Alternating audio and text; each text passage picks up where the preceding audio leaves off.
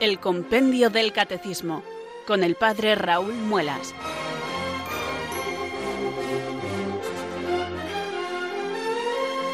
Muy buenas tardes, queridos oyentes de Radio María. Son las 4, las 3 en Canarias. Aquí comienza una nueva edición del programa El Compendio del Catecismo de la Iglesia Católica. Reciban desde Talavera de la Reina un saludo muy cordial del Padre Raúl Muelas que un día más les habla desde estos micrófonos de Radio María, la radio de la Virgen, la fuerza de la esperanza. Sed todos bienvenidos.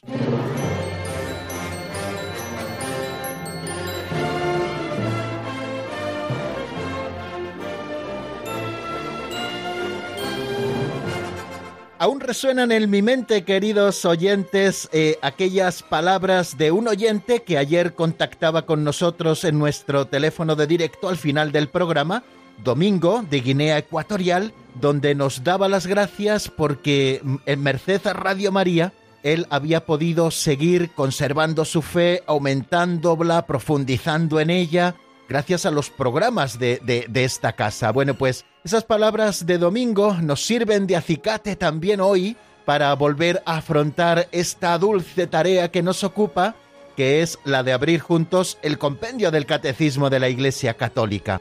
Este es nuestro libro de texto. Así se titula nuestro programa y en él encontramos, en el libro de texto, todas aquellas cosas que necesitamos para conocer mejor a Dios y lo vamos haciendo poquito a poco. La Iglesia siempre pide el don de la santa perseverancia para sus hijos, lo pide para los seminaristas para que lleguen a buen fin en su vocación sacerdotal, lo pide para los religiosos, lo pide para los laicos, los pide para los que han recibido la llamada al matrimonio cristiano, lo pide también para todos sus fieles, para que seamos capaces de perseverar en la oración y en la formación constante para conocer mejor esta fe que nos informa, esta fe que nos da la vida. Bueno, pues nosotros queremos colaborar de una manera sencilla y siempre desde la humildad en esta tarea. Así lo hace Radio María, ofreciéndoles este programa en esta franja horaria. Ya saben que todos los días, de lunes a viernes, de 4 a 5 en la península, de 3 a 4 en Canarias, abrimos juntos este subsidio que contiene la fe y que se llama Compendio del Catecismo de la Iglesia Católica. Y por las mañanas, martes, miércoles y jueves, a las 8 de la mañana, el padre Luis Fernando de Prada, nuestro director, abre el Catecismo de la Iglesia Católica, el Catecismo Mayor que nosotros llamamos, o a veces en confianza le llamamos el Catecismo Gordito, también para ir explicando los distintos puntos de la doctrina cristiana. Ambos catecismos, el grande y el pequeño, tienen la misma estructura y tienen los mismos contenidos, solo que este nuestro nos los ofrece en forma de preguntas y respuestas para que sea más fácil la memorización de las respuestas y también eh, nos lo ofrece más resumido para aquellos que no tienen tiempo de poder profundizar en todas las fuentes que nos ofrece ordinariamente el Catecismo Mayor de la Iglesia. Pero ya saben que la doctrina es la misma y cada día nosotros nos asomamos a ella con ilusión para leerla, releerla juntos, meditarla, darle una vueltecita, tratar de explicarla y que podamos conocer mucho mejor esas verdades que Cristo nos ha revelado en su plenitud y que la Iglesia Madre que ha recibido el depósito de la fe nos va enseñando a sus hijos. Ya saben que ella nos precede en la fe, como recordábamos ayer, también nos engendra en la fe, en la fe nos acompaña, nos sostiene, o sea que la Iglesia nos va rodeando en este crecimiento en la fe. Y esto que nosotros hacemos cada día, bueno, pues es una pequeña colaboración, queridos amigos, que si ustedes tienen a bien escucharla, espero que les sirva para profundizar mucho más en la doctrina católica, esa doctrina que debe apasionarnos y en la que, como les decía al principio, tenemos que perseverar es una acción constante de toda la vida. Nunca podemos decir, bueno, yo ya me lo sé todo sobre la fe. El que así hable se equivoca, por mucho que haya estudiado. El estudio de la fe, el estudio de la doctrina católica, es algo que debe acompañarnos toda nuestra vida.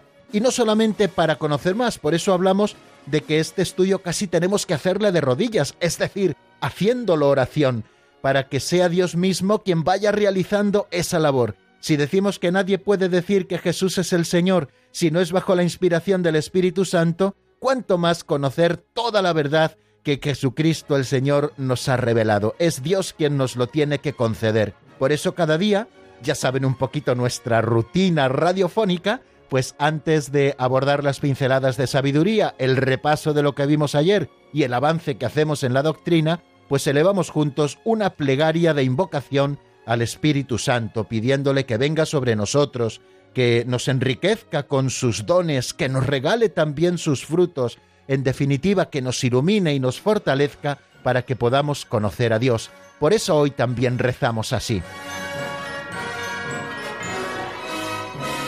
Ven Espíritu Santo, llena los corazones de tus fieles y enciende en ellos el fuego de tu amor. Envía Señor tu Espíritu que renueve la faz de la tierra. Oh Dios, que llenaste los corazones de tus fieles con la luz del Espíritu Santo, concédenos que guiados por el mismo Espíritu, sintamos con rectitud y gocemos siempre de tu consuelo. Por Jesucristo nuestro Señor. Amén.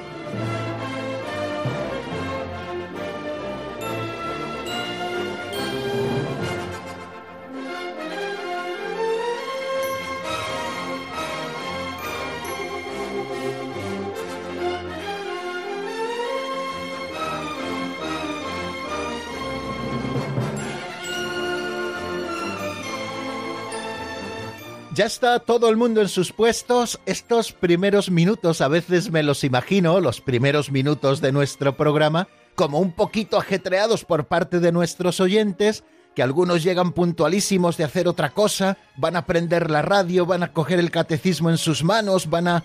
Bueno, pues para poder aprovechar mucho mejor. Y bueno, y después ya de que hago esa primera introducción, en la que suelo siempre situar un poquito el programa, recordar cuál es nuestro libro de texto, cuál es el fin de lo que estamos haciendo durante esta hora. Bueno, pues ya una vez tranquilos todos, todos escuchando la radio, con el compendio del catecismo en las manos, como tengo yo también en este momento, abierto por la página 92, porque en esa página vamos a encontrar tanto el número que estuvimos estudiando ayer y que vamos a repasar, como el número 231, que será en el que nos centremos hoy, y si nos da tiempo también el 232. Bien, pues ya que estamos todos más o menos situados, más o menos tranquilos, vamos a disfrutar de la primera catequesis práctica que siempre ofrecemos en nuestro programa. Es la pincelada de sabiduría de don Justo López Melús, una pequeña narración, una pequeña historieta que nos permite reflexionar sobre temas concretos de nuestra vida cristiana. La de hoy se titula Saber responder.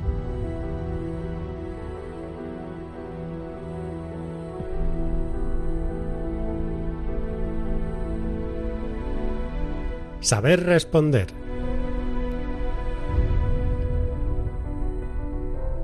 El cristiano responsable debe prepararse bien, debe formarse en profundidad, para saber responder a las tonterías antirreligiosas que se nos dicen a veces.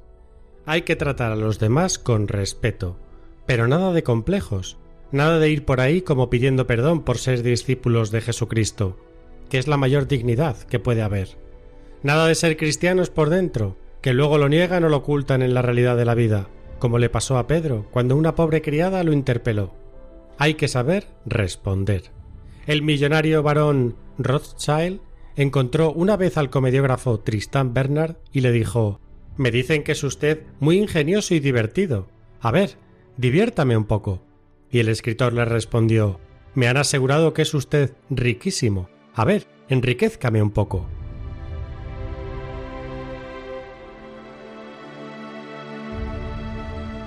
Hay que reconocer, queridos amigos, que tienen verdadera chispa estas pinceladas de sabiduría que en su día escribió don Justo López Melús.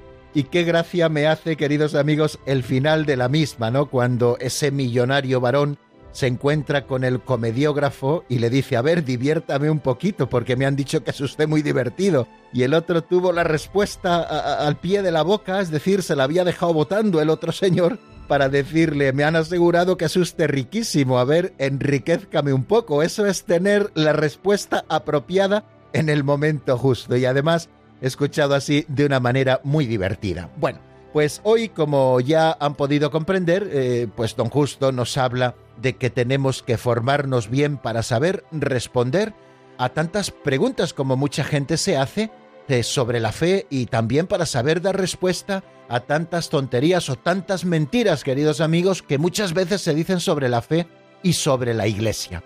Cuando hablamos de saber responder, no nos estamos refiriendo a que tenemos que ser el repelente niño Vicente. No sé si habían escuchado alguna vez esta expresión, pero yo recuerdo que cuando era pequeño se utilizaba, ¿no? Aquel niño eh, que todo lo sabía, que siempre tenía la respuesta propia en cada momento. Eh, bueno, al final se volvía como un poco repelente, ¿no? Y se, se, usaba esa expresión, el repelente niño Vicente, ¿no? Perdónenme todos los que se llamen Vicentes, que no les estoy llamando para nada repelentes, ni mucho menos. Es simplemente esa expresión jocosa de la que me acuerdo ahora de cuando era pequeño. Bueno, no se trata de que tenemos que ser repelentes, que todo lo sabemos, a todo damos respuesta, incluso antes eh, de que nos cuestionen. No, no se trata de eso. Se trata de lo que nos dice el apóstol San Pedro, de que tenemos que saber dar razón de nuestra fe, de que tenemos que saber dar razón de nuestra esperanza y para ello es necesario prepararse bien, formarnos en profundidad para saber dar respuesta a tantas cuestiones como están en el aire o a tantas cuestiones con las que nos atacan desde diferentes frentes. No tenemos que acomplejarnos por ser cristianos. Es más, no tenemos tampoco que acomplejarnos por no tener respuesta para todas las cosas que se dicen. Nadie tiene todas las respuestas a la mano pero sí que tenemos que procurar y tener la responsabilidad de que cuando se nos plantea alguna cuestión que nosotros no conocemos, al menos seamos capaces o tengamos la humildad de recurrir a las fuentes o de preguntar a quien pueda saberlo para formarnos bien y no dejar que las dudas nos vayan corroyendo por dentro. Bueno decirles también que a veces hay batallas en las que no merece la pena entrar.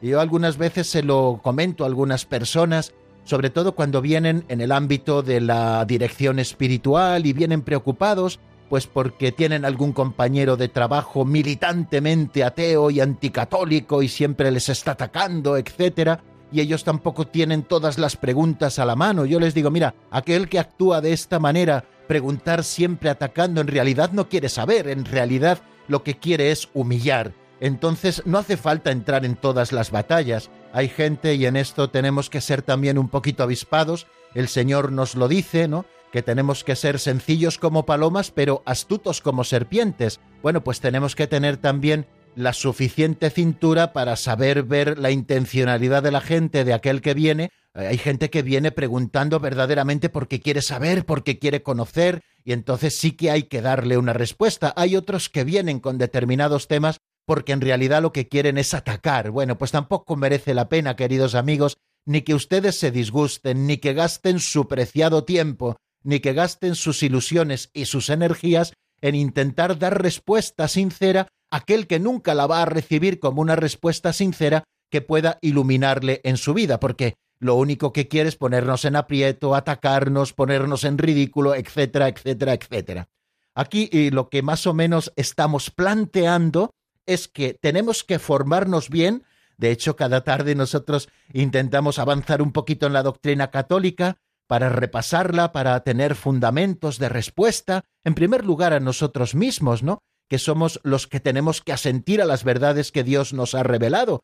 Y lo primero que hay que hacer es conocerlas y comprenderlas. La fe nunca se opone a la razón, sino que fides querens ictelectum, decimos, es decir, que la fe busca ser entendida, bueno, pues eso es lo que tenemos que hacer, profundizar, responsabilizarnos en nuestra propia formación y desde una formación sólida que vamos adquiriendo con el paso del tiempo, en esto tampoco tenemos que ser demasiado impacientes, bueno, pues eh, luego con el paso del tiempo, cuando vayamos adquiriendo un bagaje doctrinal suficiente que nos ayude en nuestra propia vida, pues también nos ayudará a poder dar respuesta a esas preguntas que quizá de una manera sencilla y sincera muchos de los que están a nuestro alrededor nos proponen, ¿no? Pues creo que es interesante el que hagamos esta reflexión, que por una parte tampoco hace falta responder a todo porque no todos tenemos respuestas para todo, no somos repelentes niños Vicentes, ¿no? No somos repelentes. Segundo, eh, que tenemos que tener la humildad suficiente para que cuando no sepamos responder a algo, pues busquemos en las fuentes o busquemos quien pueda respondernos. Y luego también que no todo el que nos cuestiona viene con buena fe. Y a veces tampoco conviene meterse en batallas que nos disgustan y que incluso acaban minándonos un poco la caridad y desesperándonos un poco ante la actitud persecutoria de muchas personas. Que esto existe, que la persecución existe, hermanos, y en la medida en que seamos cristianos o en que sea, aunque queramos ser buenos cristianos, estará presente la persecución en nuestra vida, la persecución de los que nos rodean, incluso de los de nuestra propia casa, que tratan de ridiculizarnos por nuestra fe. Así que ante todos estos, nada de complejos, queridos amigos, nada de ir por ahí como pidiendo perdón por ser discípulos de Jesucristo. Como nos dice la pincelada que hemos escuchado, esta es la mayor dignidad que se puede tener, la de ser discípulos de Jesucristo. Y como también escuchábamos en la pincelada, nada de ser cristianos por dentro que luego lo niegan o lo ocultan en la realidad de la vida, como le pasó a Pedro cuando aquella pobre criada lo interpeló a la puerta del sumo sacerdote o en el patio del sumo sacerdote. ¿No eres tú también de los discípulos de ese hombre? Y aquel Pedro el pobre dijo, no lo soy, ¿no? Negó al Señor. Bueno, pues aquel que me niegue delante de los hombres, yo también le negaré ante mi Padre del cielo. Nunca podemos negar a Cristo, queridos hermanos. Nunca cometan ese error de decir, bueno, yo no soy cristiano. Eh, no se trata de escurrir el bulto, digo, ante la persecución, sino que se trata de saber dar testimonio de nuestra fe en esos ambientes en los que se nos pida. Y para ello, importantísimo, muy necesario siempre, es la formación permanente. Y aquí tenemos, queridos amigos, un subsidio maravilloso que cada tarde abrimos juntos, el compendio del Catecismo de la Iglesia Católica. Aquí encontraremos respuesta a muchísimas de las preguntas que nos hacen o que nosotros nos podemos hacer. Y ahí tenemos también el Catecismo de la Iglesia Católica, y ahí tienen al párroco de su parroquia o a los vicarios parroquiales, o ahí tienen a religiosos o a religiosas muy bien formados que pueden ayudarles a ir conociendo mucho mejor también la fe de la Iglesia.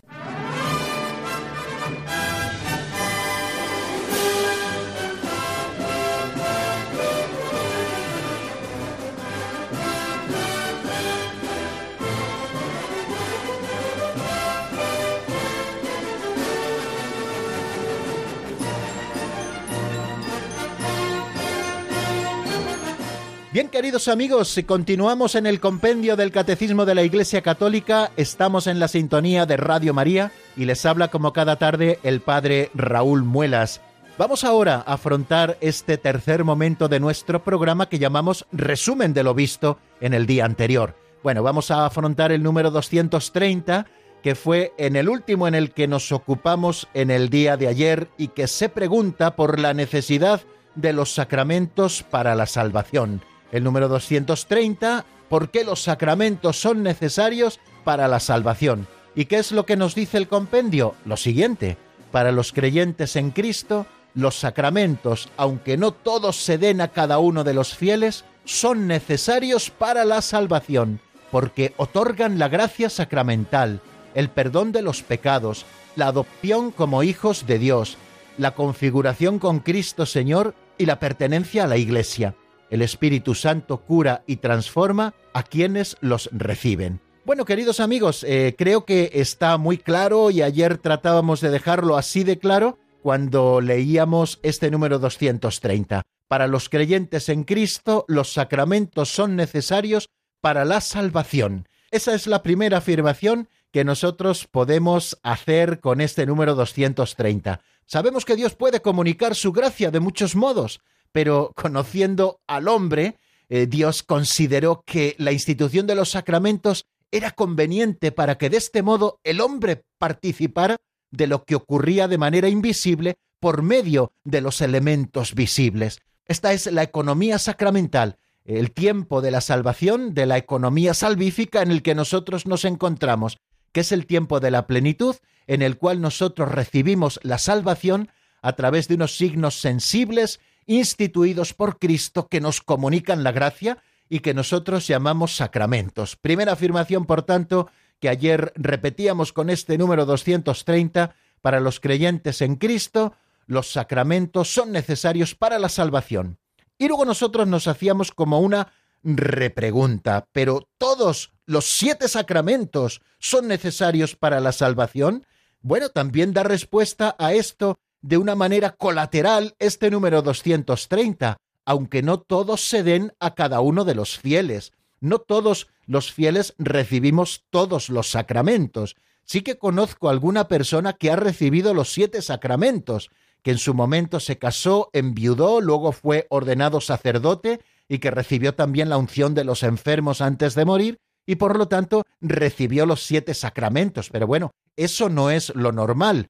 Es decir, que no todos los sacramentos se dan a todos los fieles. Y entonces hablábamos como de una graduación en la necesidad de los sacramentos. En primer lugar, hablábamos de que el sacramento del bautismo es necesario para nuestra salvación. Por el sacramento del bautismo, que es el primero de todos los sacramentos, se nos abren las puertas a recibir el resto de los signos sensibles instituidos por Cristo, el resto de los sacramentos. Nos da la gracia santificante el bautismo y por lo tanto la salvación. Dios viene a habitar por medio del Espíritu Santo en nuestra alma, se nos perdona el pecado original, nos hace miembros de la Iglesia, sacramento universal de salvación. Bueno, el bautismo es necesario para la salvación, queridos amigos. Y hablábamos también de que para los pecados cometidos después del bautismo, los pecados graves mortales cometidos después del bautismo, para que sean perdonados estos pecados es necesario recibir el sacramento de la penitencia o de la reconciliación, para que se produzca en nosotros esa reconciliación con Dios y esa reconciliación con la Iglesia. Eso es el sacramento de la penitencia necesario para que se nos perdonen los pecados cometidos después del bautismo. Este es el medio ordinario al alcance de todos nosotros para que nuestros pecados puedan ser perdonados y nosotros podamos ser salvos en Cristo, recibiendo nuevamente esa gracia santificante perdida por el pecado mortal. Y hablábamos también de que necesario es en la vida de todo cristiano el sacramento de la Eucaristía. Nos encontramos en la peregrinación por la vida y como en el caso del profeta, hay veces que el cansancio nos acucia de tal manera que tenemos la tentación de tumbarnos a dormir y no seguir adelante. El ángel del Señor despertó al profeta y le presentó pan y agua fresca, símbolo de la Eucaristía, y le dijo Come, bebe, recupera tus fuerzas, sigue hacia adelante, hacia el monte para el encuentro con el Señor, ¿no? Pues eso es la Eucaristía, eso lo realiza plenamente la Eucaristía en nuestras vidas. Necesitamos nutrirnos del Señor vivir en comunión con Cristo, que Cristo nos vaya cristificando, queridos amigos, para que podamos nosotros recorrer nuestro sendero hacia el cielo. El sacramento, por lo tanto, de la Eucaristía también es un sacramento necesario. Quizá en ese grado de necesidad hablamos eh, en este orden, ¿no? Primero el sacramento del bautismo, que es el primero de todos, necesario para la salvación porque nos perdona el pecado original y nos da la gracia santificante y nos hace hijos de Dios y miembros de la Iglesia. Después hablábamos de la necesidad del sacramento de la reconciliación o penitencia, porque es el único que puede perdonarnos los pecados cometidos después del bautismo y que nos devuelve la gracia santificante. Estos dos sacramentos, el bautismo y la reconciliación o penitencia, los llamamos sacramentos de muertos, no porque los reciban personas que están eh, físicamente muertas, no tienen que estar vivos, claro que sí, sino porque lo reciben personas que tienen el alma muerta porque no tienen la gracia santificante, y por lo tanto estos sacramentos les dan la vida. Los demás sacramentos los llamamos sacramentos de vivos, como luego explicaremos también seguramente hoy, porque es necesario recibirlos en gracia de Dios para que produzcan sus frutos en nosotros y que no produzcan ese fruto contrario al que nosotros buscamos al recibir los sacramentos. Por eso los demás sacramentos hay que recibirlos siempre en gracia. Y hablamos también de la necesidad del sacramento de la Eucaristía, de la comunión, de nutrirnos del cuerpo del Señor. Ya saben que en la Eucaristía no solo encontramos la gracia, sino al mismo autor de la gracia, que es al que recibimos cuando comulgamos, y como Dios mismo nos va asimilando en cada comunión bien hecha y va echando de nosotros todo lo que no es propio ni digno de nuestro nombre de cristiano y va cumpliendo en él lo que en el nombre de cristiano está significado. Esto también lo produce en nosotros la Eucaristía, por eso es tan necesaria. Y los otros cuatro sacramentos, el sacramento de la confirmación, el sacramento de la unción de los enfermos, el sacramento del orden sacerdotal y el sacramento del matrimonio, ¿Qué pasa con ellos? ¿Son necesarios para la salvación? Bueno, pues podemos decir que estos cuatro sacramentos son muy importantes en nuestra vida y necesarios en el sentido de que acrecientan la gracia. Por tanto, es muy conveniente recibirlos. Por ejemplo, el sacramento de la confirmación. Es muy recomendable recibirlo, porque a través de este sacramento nos viene la plenitud del Espíritu Santo que nos convierte en testigos de Jesucristo en medio del mundo para poder ser testigos del reino, para poder dar testimonio de la verdad en medio del mundo. Se nos da a través de ese sacramento tan recomendable eh, como es el sacramento de la confirmación. Y el sacramento de la unción de los enfermos es para aquellos que se encuentran en situación de enfermedad grave en esta circunstancia o en situación también de edad muy avanzada, es un sacramento que viene a fortalecernos en el momento de la enfermedad. O sea que es Cristo mismo quien con su mano nos consuela y nos conforta en el momento de la enfermedad y además nos da la gracia de la salud espiritual y también, si es su voluntad, también nos da la gracia de la salud corporal, que es otro de los fines que se piden en este sacramento quinto, que es el sacramento de la unción de los enfermos. Y los otros dos sacramentos, esos dos que llamamos de alguna manera sacramentos sociales en el sentido de que están para el bien no solamente de la persona que lo recibe, sino sobre todo para el bien de la sociedad que es la Iglesia, pues decíamos que estos sacramentos responden a una llamada especial de Dios, o sea que aquel que es llamado a la vida matrimonial, para él sí es necesario recibir el sacramento del matrimonio para constituir cristianamente su familia, hombre y mujer, que abandonan a su padre y a su madre y se unen juntos para formar una sola carne ante Dios, en cuyo seno nacen los hijos y que están también para la ayuda mutua, ¿no? Aquel que es llamado por el Señor a la vida matrimonial necesita recibir el sacramento del matrimonio, o aquel que es llamado a la vida sacerdotal, pues necesita recibir el sacramento del orden en cualquiera de sus grados según sea la llamada de Dios y de la Iglesia. Bueno, pues queridos amigos, eh, algo de estas cosas decíamos a propósito de la necesidad de los sacramentos como bien nos dice el número 230, los creyentes en Cristo, y así termino repitiéndolo, los creyentes en Cristo, para ellos los sacramentos son necesarios para la salvación, aunque no todos se den a cada uno de los fieles. ¿Y por qué son necesarios? Porque otorgan la gracia sacramental, porque otorgan el perdón de los pecados, la adopción como hijos de Dios, la configuración con Cristo Señor y la pertenencia a la Iglesia. El Espíritu Santo cura y transforma a quienes los reciben. Aquí reside, queridos amigos, esa necesidad de los sacramentos para los creyentes en Cristo. Este es el camino ordinario que Dios ha inventado para que nosotros podamos recibir la gracia, el perdón, la configuración con Cristo. Bueno, pues hasta aquí eh, estas palabras que decimos a propósito del número 230 y en el que hemos tratado de hacer resumen de lo que veíamos en nuestro último programa. Vamos a detenernos un momento en la explicación, vamos a escuchar buena música, un tema de Álvaro Fraile titulado Mis legañas, que está sacado del álbum No sobran las nubes. Escuchamos este tema y enseguida seguimos avanzando en el estudio del compendio del catecismo.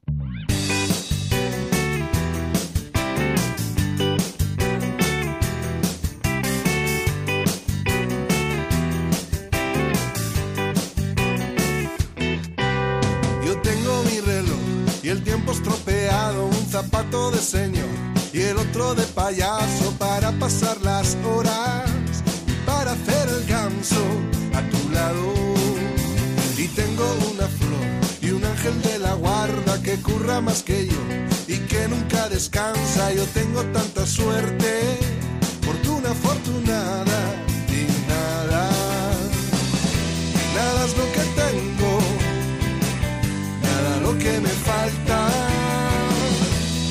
que te ofrezco todas las mañanas mis legañas, mis legañas.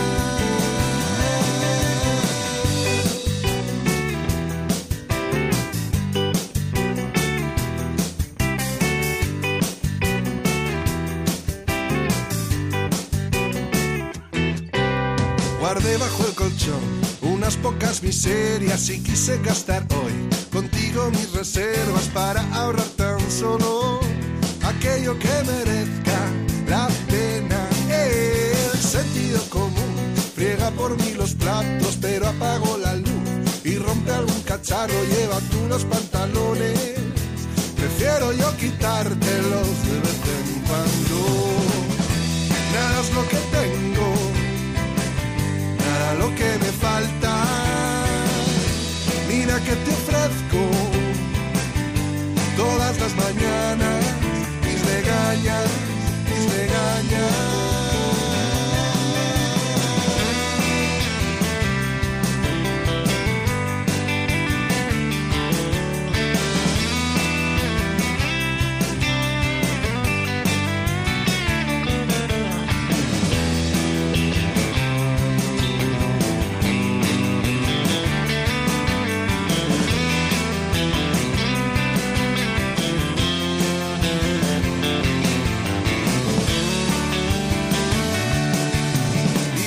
Calefacción. Ahorremos unas pelas, compremos un colchón pequeño en Ikea y el mando de la tele.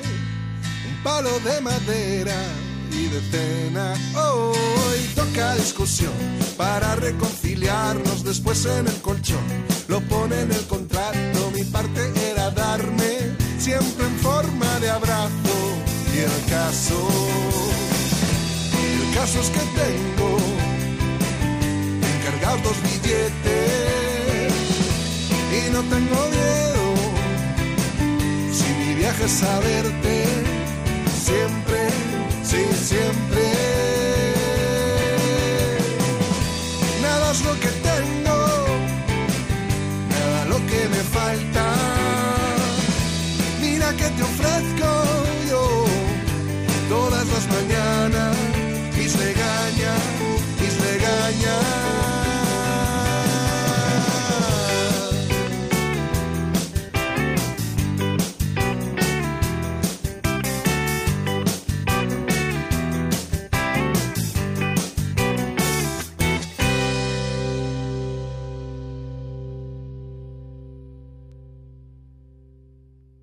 Están escuchando el Compendio del Catecismo con el Padre Raúl Muelas.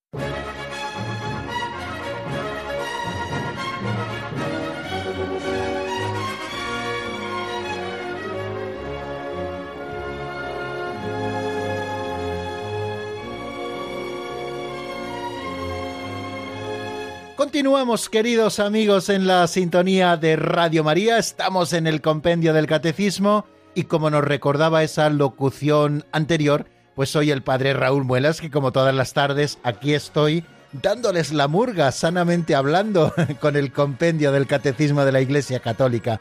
Espero que ustedes disfruten del programa casi tanto como yo haciéndolo, ¿eh?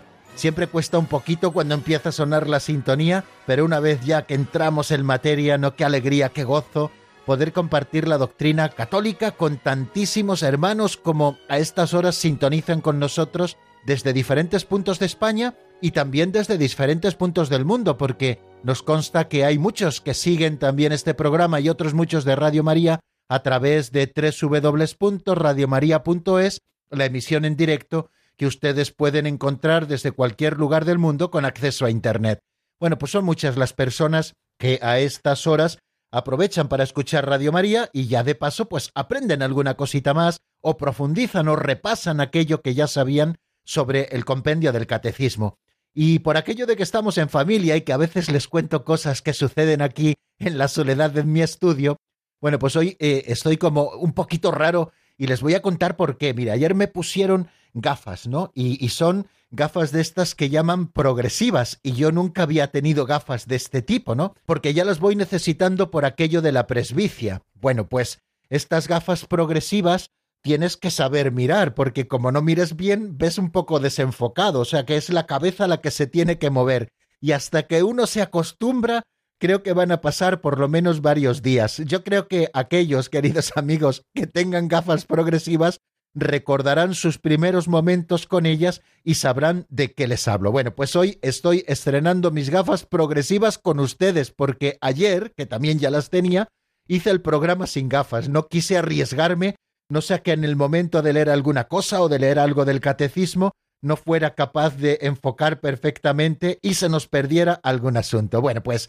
vamos a continuar, queridos amigos, después de compartir esta sencilla eh, confidencia y después de sonreírnos juntos, eh, vamos a comenzar con el número 231, que también es muy importante y que también nos está hablando de esas cuestiones introductorias a propósito de los sacramentos. Estamos hablando, como bien lo saben, de ese epígrafe, el misterio pascual en los sacramentos de la Iglesia. Bueno, pues ahora vamos a abordar el tema de la gracia sacramental. ¿Qué es la gracia sacramental? Una vez que tengamos todos estos elementos introductorios, pues ya pasaremos a estudiar con el compendio del catecismo, pues todos y cada uno de los sacramentos de una manera pormenorizada. ¿Qué es la gracia sacramental? Vamos a escucharlo en la voz de Marta Jara y después ya lo explicamos.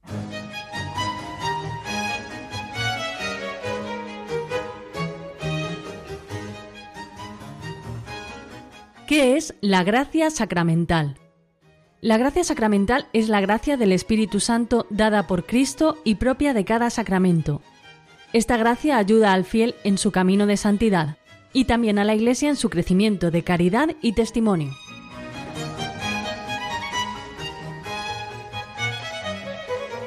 Bueno amigos, pues creo que en apenas eh, tres líneas el compendio del catecismo nos da una definición de lo que es la gracia sacramental. Dice que la gracia sacramental es la gracia del Espíritu Santo dada por Cristo y propia de cada sacramento. Daos cuenta que estamos hablando eh, no sólo de la gracia santificante, que es la venida del Espíritu Santo a nuestra alma, esa gracia increada, sino que estamos hablando de la gracia propia de cada sacramento. Pues la gracia sacramental es la gracia del Espíritu Santo dada por Cristo y que es propia de cada sacramento, o sea que tiene que ver mucho con los efectos de los sacramentos. El efecto de un sacramento es la gracia sacramental que eh, Cristo nos concede a través de la efusión del Espíritu Santo en ese sacramento. De esta manera sencilla podemos referirnos a lo que es la gracia sacramental. Es la gracia del Espíritu Santo dada por Cristo y propia de cada sacramento. Esta gracia ayuda al fiel en su camino de santidad y también a la Iglesia en su crecimiento de caridad y testimonio. Eh, nos está indicando con esta segunda oración del número 231 que la gracia sacramental viene en bien del fiel que lo recibe porque le ayuda en su camino de santidad, para eso viene la gracia propia de cada sacramento, pero también viene en ayuda de la Iglesia, también es un bien para la Iglesia, porque la hace crecer en la caridad y en el testimonio. Fijaros si decimos que el pecado de uno al final acaba por ese misterio de iniquidad abajando a toda la Iglesia, la gracia que uno de los fieles recibe en un sacramento concreto, al final es un bien para toda la Iglesia que la hace crecer en la caridad y la hace crecer en el testimonio. Esto no lo tenemos que olvidar nunca. Ayer hablábamos de la necesidad de los sacramentos para la salvación. Y la Iglesia afirma, ayer lo decíamos, que para los creyentes los sacramentos de la nueva alianza son necesarios para la salvación. Es Trento quien nos lo dice. Ayer no se lo decía ni hace un momento se lo he dicho en el repaso, pero es Trento, si ustedes quieren ver el Denzinger en el número 1604, allí lo encontrarán a propósito del concilio de Trento. Y la gracia sacramental es la gracia del Espíritu Santo, como nos dice este número 231, dada por Cristo y propia de cada sacramento. Ya sabéis que eh, en cada sacramento se nos aumenta la gracia santificante si lo recibimos como Dios manda, o se nos da si es que no la teníamos en el sacramento del bautismo o de la penitencia, o se nos aumenta si los recibimos convenientemente con fe y bien preparados. Bueno, pues eh, la gracia sacramental es la gracia del Espíritu Santo dada por Cristo y que es propia de cada sacramento. Ahora intentaremos entrever cuáles son esas gracias propias de cada sacramento, porque el Espíritu Santo cura y transforma a los que lo reciben, ese sacramento en cuestión, conformándolos con el Hijo de Dios. El fruto de la vida sacramental consiste en que el espíritu de adopción deifica, y cuando el Catecismo Mayor nos dice estas palabras en el número 1129, Cita la segunda carta de San Pedro en el capítulo primero, versículo cuarto. El espíritu de adopción deifica a los fieles uniéndolos vitalmente al Hijo único, al Salvador. Bueno, pues creo que este número 1129, que es un referente que nos indica el compendio del catecismo a propósito de esta pregunta que es la gracia sacramental, la 231, pues es un número que creo que nos da un poquito de luz, sobre todo a la hora de conocer qué es eso de la gracia sacramental, que es la gracia que el Espíritu Santo nos da por Cristo en cada sacramento. Luego veremos cuáles son esas gracias, ¿no? Los sacramentos son signos eficaces de la gracia, eh, lo decíamos cuando definíamos los sacramentos, que han sido instituidos por Cristo y que han sido también confiados a la Iglesia, por los cuales nos es dispensada la vida divina. O sea que esos ritos visibles bajo los cuales los sacramentos son celebrados significan y realizan las gracias propias de cada sacramento. Quiere decir que si nosotros queremos saber cuál es la gracia sacramental del bautismo, tenemos que atender al signo. ¿Y cuál es el signo del bautismo? Pues es al sacerdote tomando agua en un recipiente, normalmente en una concha de plata o incluso natural, en una vieira, como utilizan en algunos lugares, y derramando agua sobre la cabeza. El signo que nos entra por los ojos es un signo de lavatorio de la cabeza, o sea, la cabeza es lavada derramando tres veces agua sobre ella. Es un signo de purificación, es un lavatorio, ¿no? Y eso es lo que nos entra por los sentidos. Si nosotros queremos saber cuál es la gracia propia del sacramento, pues podemos ver que en ese sacramento algo se está purificando, porque estamos viendo un signo de purificación. ¿De qué se nos purifica? Se nos purifica del pecado original, con el que todos nacemos heredado de nuestros primeros padres, y además también se nos está dando la vida de la gracia, es decir, la vida sobrenatural, porque dice yo te bautizo en el nombre del Padre y del Hijo y del Espíritu Santo, lo que nos entra por el oído que dice el sacerdote, es decir, que está injertando al bautizado en la familia de la Trinidad, para que viva una nueva vida, la vida sobrenatural. Por lo tanto, atendiendo a los ritos visibles bajo los cuales los sacramentos son celebrados, nosotros podemos comprender las gracias propias de cada sacramento, porque en esos ritos visibles se está significando una realidad invisible, que es la gracia sacramental. Los sacramentos dan fruto en quienes los reciben con las disposiciones requeridas. Esto también tenemos que tenerlo a la vista, como lo dijimos en su momento. El fruto de la vida sacramental, como hemos dicho también a propósito de este número 231, y siguiendo al Catecismo Mayor de la Iglesia en esto, es a la vez personal y eclesial. Cuando el Señor regala algo a un fiel en un sacramento, no sólo se lo regala para él, sino para bien también de toda la comunidad. Y no solo me estoy refiriendo al sacramento del matrimonio, que es un sacramento que está también para bien de la Iglesia, es decir, para que le nazcan nuevos hijos a la Iglesia y sean educados en la fe, o no me estoy refiriendo solo al sacramento eh, del orden sacerdotal por el cual un fiel es configurado con Cristo cabeza y pastor de la Iglesia para hacer las veces de Cristo en medio de su pueblo, convirtiéndolo en ministro sagrado para la celebración de los sacramentos, sino que ocurre en todos los sacramentos. Cuando un fiel recibe el sacramento de la penitencia y se reconcilia con Dios y con la Iglesia, toda la Iglesia crece en caridad y crece el testimonio y crece en bondad y crece en santidad. Eh, el fruto de la vida sacramental, por tanto, eso no debemos olvidarlo nunca, es personal y es eclesial. Por una parte, este fruto es para todo fiel, eh, la vida para Dios en Cristo Jesús, y por otra parte es para la Iglesia crecimiento en la caridad y en su misión de testimonio en medio del mundo. Y por último decirles también que la gracia es ante todo y primordialmente el don del Espíritu que nos justifica y nos santifica. Pero la gracia comprende también los dones que el Espíritu Santo nos concede para asociarnos a su obra, para hacernos capaces de colaborar en la salvación de los otros y en el crecimiento del cuerpo de Cristo que es la Iglesia. Estas son las gracias sacramentales, dones propios de los distintos sacramentos, y son además las gracias especiales, llamadas también carismas, según el término griego empleado por San Pablo, y que significa favor, don gratuito, beneficio, cualquiera que sea su carácter, a veces extraordinario, como el don de milagros o el de lenguas, los carismas están ordenados a la gracia santificante y tienen por fin el bien común de la Iglesia, están por lo tanto al servicio de la caridad que edifica la Iglesia.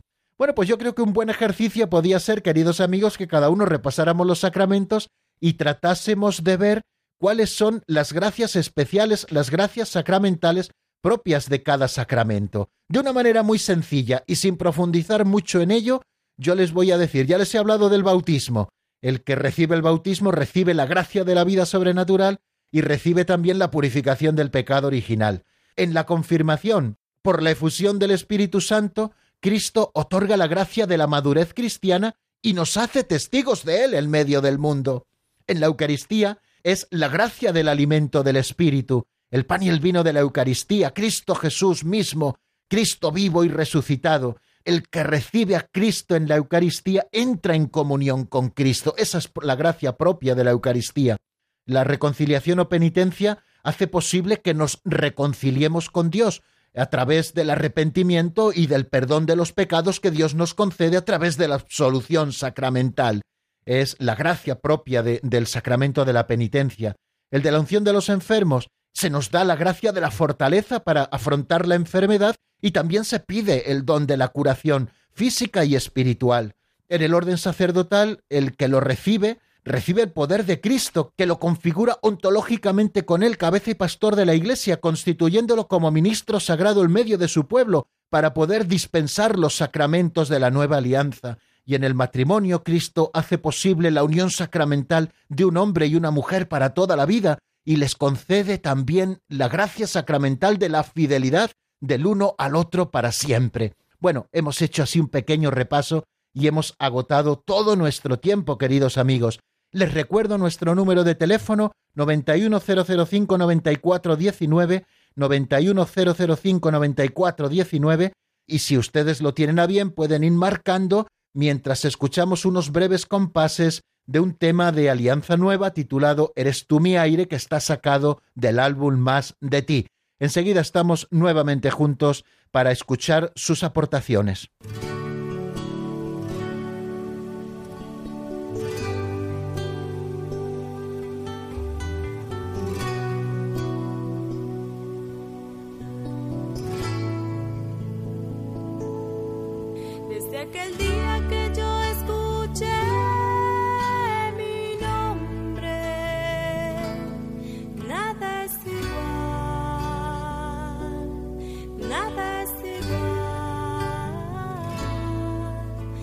Distintas mis mañanas. Desde que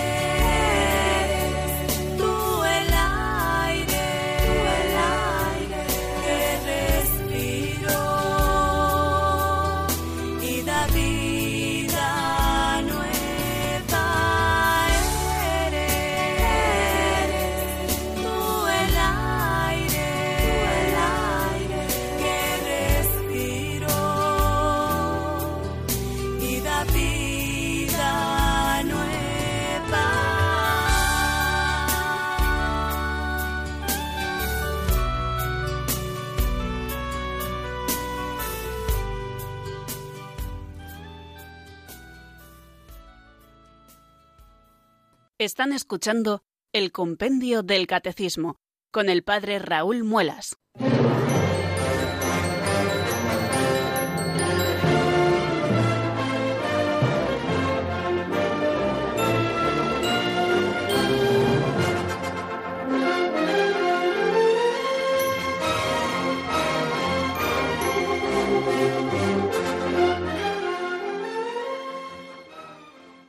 Un poquito menos de 11 minutos nos separan, queridos oyentes, de las 5 de la tarde en la península, de las 4 en Canarias. Y aquí continuamos en la sintonía de Radio María en este espacio propio de nuestros oyentes, en los que, eh, en el espacio digo este, en el que ustedes pueden llamar al teléfono de directo 91005-9419 para exponernos sus preguntas. Nos ha llegado una pregunta de un oyente que no quiere salir en antena, pero que nos ha dejado su pregunta y nos dice lo siguiente, si cuando pecamos el Espíritu Santo nos abandona. Bueno, pues cuando pecamos gravemente, cuando pecamos mortalmente, como solemos decir en la tradición de la Iglesia, ese pecado supone eh, que perdemos la gracia de Dios y perder la gracia de Dios eh, supone perder esa gracia santificante que es la presencia del Espíritu Santo en nosotros.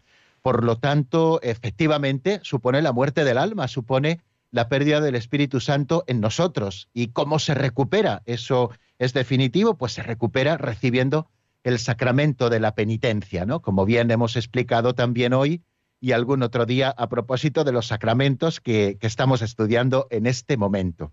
Y también tenemos una llamada que nos llega desde Almería y es María Visitación, a la que damos las buenas tardes y la bienvenida. Buenas tardes, amiga. ¿Cómo está? Buenas tardes, Padre Muela. Muchísimas gracias por su estupendo programa y por todo lo que nos enseña. También tenía muchas ganas de hablar con usted para felicitarle por el la estupenda entrevista que realizó usted el pasado lunes en el posto de Sicar con el padre Serano desde la Mati en Kazajistán. Qué bien, pues eh, me alegro muchísimo de que no solamente sea oyente del compendio del catecismo, sino también del Pozo de Sicar. Y eso me hace suponer, querida María Visitación, que usted es de las que tiene Radio María puesta muchas horas del día y también escucha otros programas. Pues sí, efectivamente, el lunes pasado tuvimos la dicha de compartir una hora de radio en esas confidencias junto al Pozo de Sicar con el padre Eduardo Calvo Sedano, que nos llamaba, eh, vamos, le llamábamos eh, a, Almaty, eh, que es una diócesis de la Santísima Trinidad en Almaty, eh, en, el sur de, Kazajistán, donde él se encuentra desde hace ya algo más de mes y medio, porque haya marchado para ser sacerdote y ayudar en esa diócesis tan necesitada eh, de brazos apostólicos, ¿no? Porque nos decía que es una diócesis tan grande como España y Portugal junta,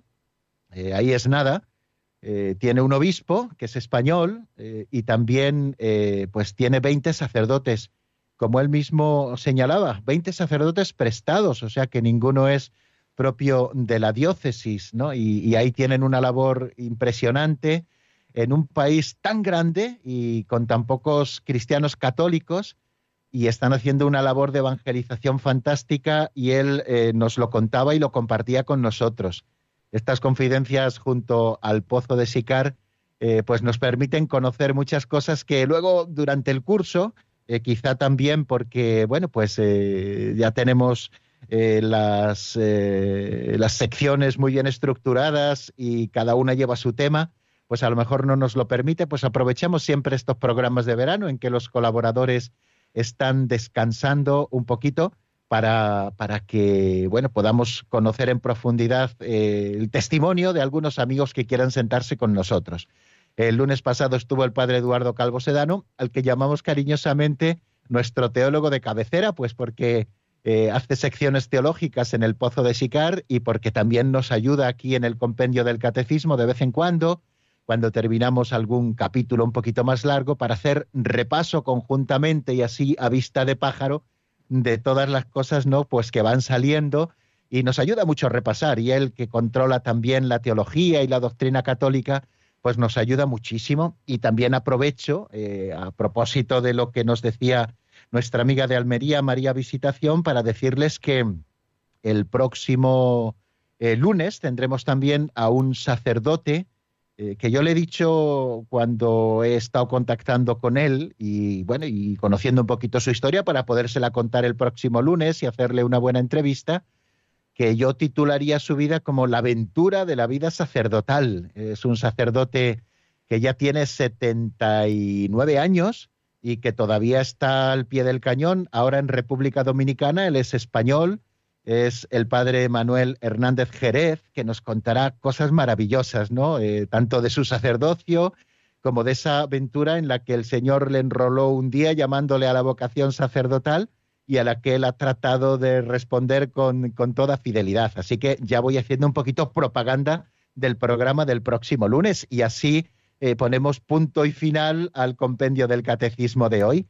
Eh, ya saben que mañana, si Dios quiere, aquí estaremos a las cuatro en punto en la península, a las tres en Canarias, para abrir juntos de nuevo el compendio del catecismo y seguir estudiando, bueno, pues estos temas que a mí me resultan apasionantes y quizá más fáciles que otros, ¿no? Pues el de los sacramentos, ¿no?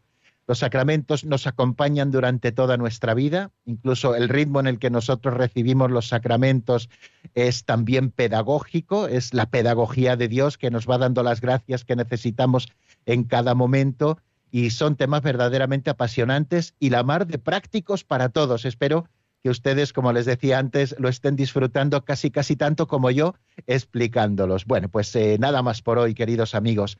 La bendición de Dios Todopoderoso, Padre, Hijo y Espíritu Santo, descienda sobre vosotros y permanezca para siempre. Amén. Hasta mañana, si Dios quiere, amigos.